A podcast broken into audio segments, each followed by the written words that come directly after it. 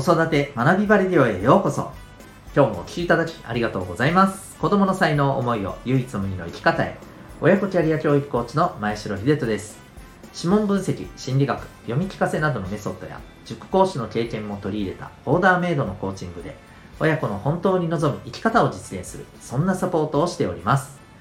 また、オンラインサロン、ともいくパパの学び場というパパのための交流や学びの場も運営しております。このチャンネルでは、家庭も仕事もどちらも充実させたい、そんな思いを持ってるママさんパパさんを応援する情報、メッセージを毎日配信しております。本日は第346回になります。しょっちゅう叱ってしまうというテーマでお送りしていきたいと思います。本題の前にお知らせを一つさせてください。お子さんの持ってる才能を伸ばしていきたい。そしてお子さんが、えー、自分の才能を生かして、えー、自分の望む人生を切り開いていってもらいたい。そんな思いで子育てをされてるママさん、パパさん、たくさんいらっしゃるのではないかと思います。えー、そんな子育てをですね、やっぱりあの、より、えー、良いものに、より豊かなものに、えー、していく上で、えー、ぜひお勧めしたいのはですね、お子さんの生まれ持った特性を知ることです。例えば、コミュニケーション、物事の考え方、あるいは様々な、えー、視覚、聴覚、ね、運動感覚、え、こういった五感のですね、感じ方、捉え方、え、これらの特性を知ることによって、お子さんの才能につながる、もともとの大元の土台の部分がですね、えー、見えてきます。そして、どのようにお子さんと関わっていく方がよりえー、適切なのか、そのお子さんにとって、えー、より望ましいのか、こういったことを知ることができます。そのための、はい、えー、ポイントはどこにあるのかというと、実は指紋でございます。指紋は脳とつながっており、脳の生まれつきの特性を持っています。えー、指紋が一生変わらないのと同じようにですね、えー、脳のもともと持っている特性というのは、えー、そのまま一生持ち続けます。その上に、さまざ、まな、え知識、経験が加わって、えまあ、そこに新たな個性が入ってくるんですが、それも結局もともと持ってる、え特性に大きな影響を受けるわけですね。うん、で、こういったことを知るための、えー、指紋のプロファイリング、えー、興味がある方はですね、えー、ウェブサイトへのリンクありますのでご覧になってみてください。え全国どこからでもオンラインで受講ができます。そして、え0歳の例えばお子さんでもですね、指紋はありますんで、はい。え、0歳のお子さんの特性を見ることも可能でございます。え興味がある方はぜひご覧になってみてください。それでは改めまして今日の本題に行きたいと思います。今日はしょっちゅう叱ってしまうというテーマでお送りしていきたいと思います。私もそうなんですけども、うん、やっぱり親になるとね、叱ることってやっぱりあの多々ありますよね。いやもう叱りすぎなんじゃないかと思うぐらい叱ってしまう。そしてえー、しょっちゅうそういうことをねしてしまってるご自身に対してああダメだなっていうふうにあの思っていらっしゃるママさんパパさん、えー、いらっしゃるかもしれません。で今日はこの叱るということをテーマでですね僕が感じてることをお話していきたいと思うんですがまずあの、えー、これ様々なねやっぱり子育ての考え方ってあるんですけれどもやはり叱らないっていうのは僕はどうなんだろうなとそういうふうに、えー、思います。うん。やっぱり叱ることは必要ですし、また、あの、そこに、えー、本気の、やっぱりこう、あの、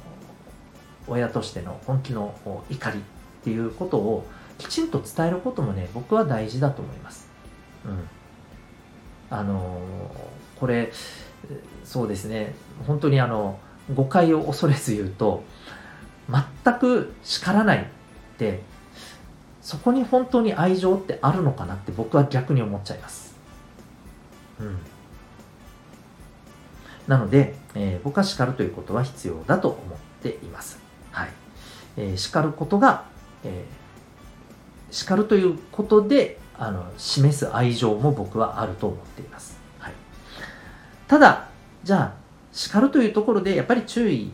していった方がいいんではないかっていうことも当然あるんですよね。うん。っぱり何事もバランスで、そればっかりではっていうのはもちろんありますよね。なので、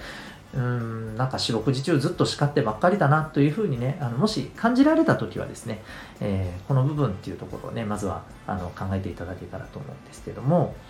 えまず一つはですね、えー、叱るっていうことに関して目的が何なのか改めて自分にですね自分自身のこの気持ちとか、え、そういったところにそうですよねアンテナを向けていただいて、えー、いただきたいんですよね、うん、何のために叱っているのか。もしかすると自分の本当にあのまあ自分の目線で自分の感情で叱っているようなことがないか。もちろんあると思います。そんな時もあります。はい。人間だものじゃないですけど、うん、あのありますよ、うん、でも大事なのはそれに気づくことだと思うんですね。で、えー、また一方で、えー、このお子さんのこの立場から見た時に、うん、ここで叱られるという経験をしておかないと、まあ、望ましくない方向に行くんではないかと。だからこそここは叱っておこうっていうところもねあると思います。特にやっぱりあの命の危険にね、えー、直結するようなことをした時はやっ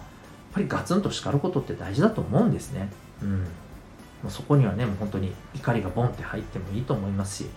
まあその時っておそらくあの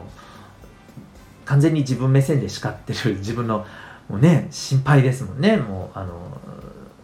心配で不安でっていう気持ちからそれが怒りになってバーンって出ることもあると思うんですけどでもそういうこともね僕はあっていいと思うんですよね。うん、だそういう時にはねきちんとあの叱るということが大事ですしでそれはお子さんへの愛情からまあ叱ってるっていうことでもあるわけじゃないですか。うん、なので、まあ、叱るの目的ですよね。うんもしかしたら自分の感情を満たすために叱っているかもしれない。やっぱりそういう叱りっていうのはお子さんにもねなんかやっぱり伝わるんですよね。うん。なので、えー、そういった自分の気持ちからこうあの自分目線で叱ってるのかそれともお子さんの、えー、人生っていうことをこう見据えた上で叱っているのか、うん、ここは常にあの振り返りをしていければいいんじゃないかなと思ってます。でもう一つはまあ、あの今日のタイトルにもなってますけどしょっちゅう叱っている、うん、これってやっぱりあのしょっちゅう叱るってねあまりよろしくないんですよ。これ多分ですね私たちの子供の時のことも考えてみてほしいんですけどあのもうしょっちゅう叱られてたらですねなんかもう聞かなくなりますよね。嫌気がさすっていうのもありますけどもあのあまたかはいっててまあ、あのー、ね、いわゆる聞き流すモードに入っちゃったりしませんか？もはやなんかびっくりしてあ気をつけなきゃっていうふうにすらならないっていうね、うん、そういうふうにもなっちゃいますよね。ですのでやっぱり叱る時って、えー、短時間でまあもう本当にこれは今更ですけどいろんな方言ってますんで今更の話ですけど、うん、やっぱり短時間でそこに本当にあの大事な目的っていうものを乗っけて、えー、そこに思いも乗っけて叱ること。うん、ですシンプルにボンと叱って、えー、短時間で終わるのがやっぱり一番いいと思います。うん、で,、えー、でもう一つはですね叱るの前段階っていうところを意識されてるのかなと思ったんですね。そこは重要かなと思います。つまり、あの、叱るの前にこうしておいた方がいいんじゃないとか、うん、あの、こうしてほしいけどな、とか、はい。えー、いわゆる、まあ、依頼っていうんでしょうか、あのうん、アドバイスっていうんでしょうかね、忠告的なところもあると思うんですけど、うんえー、そういったところをむしろ、あの意識して、うん、で、叱るというところまで至るときはもうここぞっていう時だけにする。はい。この叱るの手前の部分のね、あの注意するとか、そうですね、えー、アドバイスするとか、忠告するとか、まあ、捉え方は何でもいいと思うんですけれども、ご自身にとってしっくりくる、叱るの一歩手前のアプローチっていうものを、やっぱり意識することがね、いいんじゃないかなと思います。はい。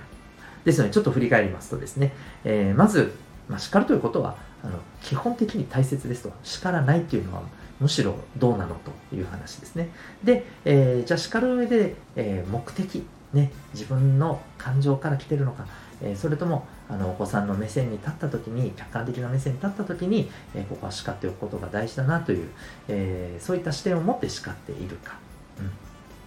うん、であとはあのこうなんかもう慢性的に叱っていてなんか叱ることが日常茶飯事になって、えー、いるんであればそれはちょっとあのシンプルに、えー、まあここぞっていうところにしてその分叱るの一歩手前を意識したアプローチをする、はい、というところになるかと思います、えー、ぜひちょっと気になるところがあったらですねご参考になりましたらと思っております。というわけで今日はですね、えー、しょっちゅう叱ってしまうそんなテーマでお送りいたしました。最後までお聴きいただきありがとうございました。また次回の放送でお会いいたしましょう。学び大きい一日を。